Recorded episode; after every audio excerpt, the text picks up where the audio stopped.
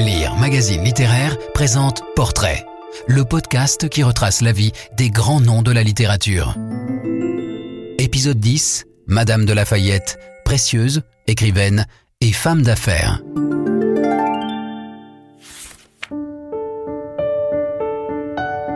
Avec la princesse de Clèves, elle inventa le roman d'analyse et fut à l'origine d'une lignée d'écrivains dont Proust ne fut pas le moindre représentant. Paradoxalement, cette spécialiste du sentiment amoureux semble en avoir été exempte.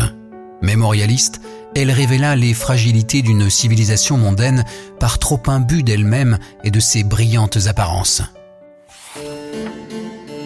Née Marie-Madeleine Pioche de Lavergne, elle fut baptisée le 18 mars 1634 à Paris. Sa famille, de petite noblesse aisée, vécut dans l'entourage du cardinal de Richelieu. Son père, Marc Pioche de Lavergne, était militaire de carrière et, semble-t-il, fort cultivé, quoique de peu d'ambition. Sa mère, Isabelle Pénat, était la fille d'un médecin du roi Louis XIII. Elle perdit son père en décembre 1659. Sa mère se remaria un an après avec le chevalier Renaud René de Sévigné, l'oncle de la marquise, laquelle devint une amie de la future Madame de Lafayette. Marie-Madeleine fit ses premiers pas en latin, en espagnol et en italien sous la conduite du grammairien mondain Gilles Ménage. Sinon sa beauté, il semble que son physique l'inclinait davantage à la pruderie qu'à la galanterie. Sa jeune érudition et son esprit lui ouvrirent bien des portes. Ainsi, après un temps d'exil lié aux conséquences de la fronde, Marie-Madeleine, revenue à Paris, fréquenta-t-elle les salons de Mademoiselle de Scudéry et l'hôtel de Rambouillet? Cet environnement, dominé par le mouvement précieux et le milieu des augustiniens de l'hôtel de Nevers, ne compta pas pour peu dans l'affermissement de ses dispositions littéraires. En 1655, elle épousait Monsieur de Lafayette, officier en retraite de 38 ans, veuf de son état, de haute noblesse, mais assez désargenté, un établissement facilité par l'entrée en religion des deux sœurs puinées de Marie-Madeleine. Ce fut un mariage arrangé, sinon de raison, comme cela était d'usage, et certes pas un mariage d'amour, sentiment dont l'aînée des Lavergne se défiait déjà puisqu'à 19 ans, elle écrivait ⁇ Je suis si persuadée que l'amour est une chose incommode, et j'ai de la joie que mes amis et moi en soyons exemptes.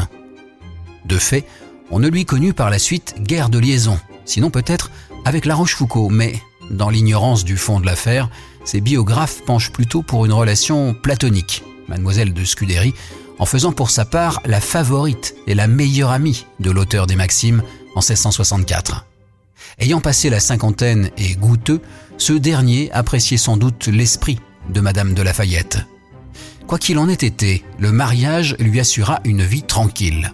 Après avoir vécu ensemble quelque temps sur les terres auvergnates où naquit le premier de leurs deux fils, les époux trouvèrent un modus vivendi convenant à l'un et à l'autre.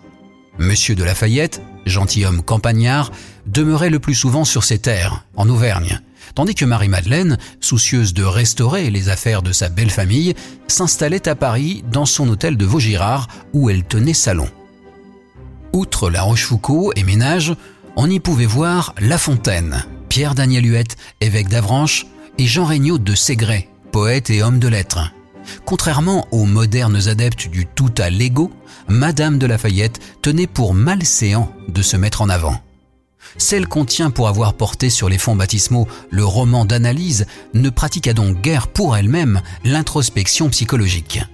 Son tempérament rêveur et romanesque fit que ses amis de l'hôtel de Nevers la surnommèrent le brouillard, à moins que ce ne fût une manière de souligner la réserve dont elle ne se départait guère. Après un portrait de Madame de Sévigné donné pour le recueil de Mademoiselle en 1659, Madame de Lafayette connut son premier succès littéraire avec une nouvelle que Ménage fit paraître sans nom d'auteur en 1662, La princesse de Montpensier. Une autre nouvelle, La comtesse de Tende, qui ne devait paraître qu'en 1724, remonterait à cette même période.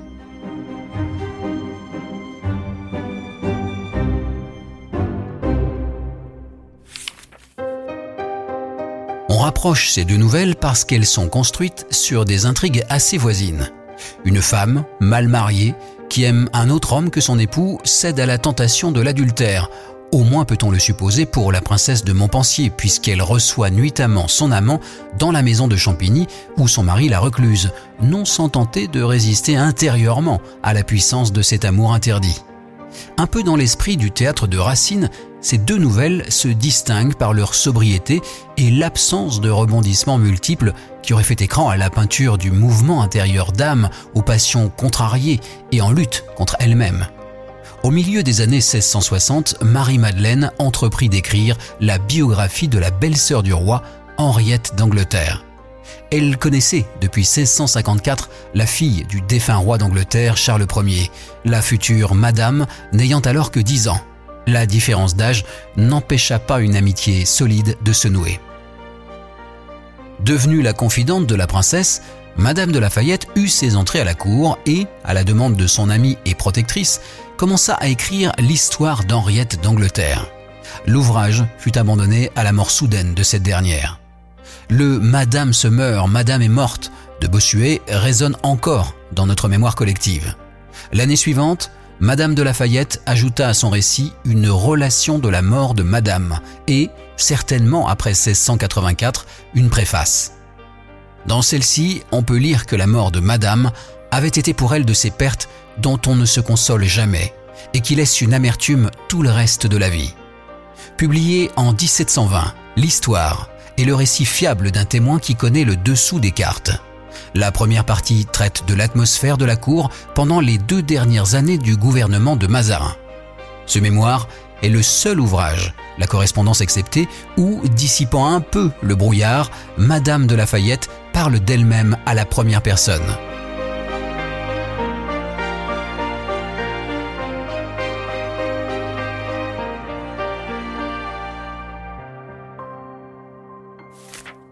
Outre son intérêt documentaire, il porte aussi une part de romanesque délibérément encouragée par Henriette d'Angleterre qui s'était adressée autant à la romancière qu'à l'amie. La cour fut ainsi pour Madame de Lafayette un poste d'observation privilégié de la nature humaine, et ce d'autant plus qu'elle ne répugnait pas à entrer à l'occasion dans des intrigues jusqu'à ce que sa santé et son âge la décident à s'en éloigner. Parallèlement, Madame de Lafayette écrivit en partie avec Segret une histoire espagnole. Le succès de Zaïd dépassa ou au moins égala celui de la princesse de Montpensier. Le livre fut publié sous le nom de son ami Segret et précédé d'une lettre traitée de l'origine des romans de Pierre-Daniel Huette, précisé ce que devait être un roman dans l'esprit du temps. Fiction d'aventures amoureuses écrite en prose et avec art pour le plaisir et l'instruction des lecteurs.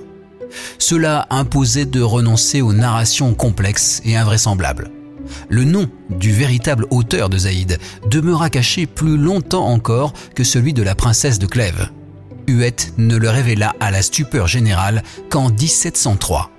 Quant au titre, il évoquait pour les contemporains un personnage de l'histoire des guerres civiles de Grenade, roman héroïque de Pérez de Hita traitant des rapports entre les morts et les Espagnols.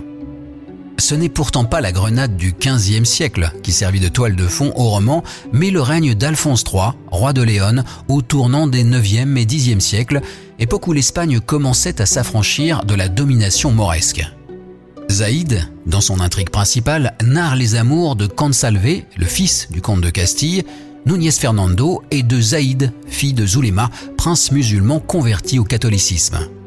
À dire le vrai, celle-ci couvre moins de la moitié du livre le demeurant étant constitué d'histoires enchâssées censées éclairer l'intrigue principale de quelques lettres ou de descriptions, comme celle de la bataille sans doute imaginaire d'Almaras, dont le modèle réel semble avoir été celle de Rocroi en 1643, alors encore présente dans les mémoires.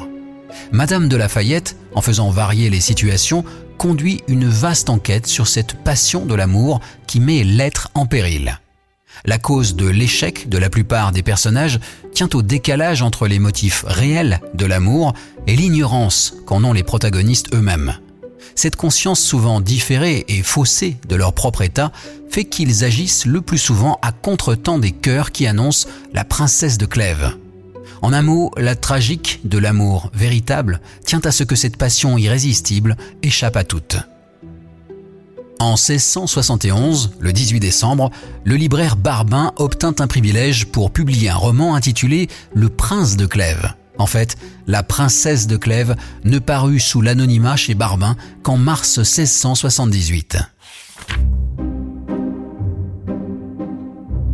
Le chef-d'œuvre de Madame de Lafayette ne fut ni le roman d'une débutante, ni un roman bâclé, mais plutôt l'aboutissement d'une création dont l'une des clés est la lutte intérieure du personnage principal pour renoncer à l'amour et à ses désordres.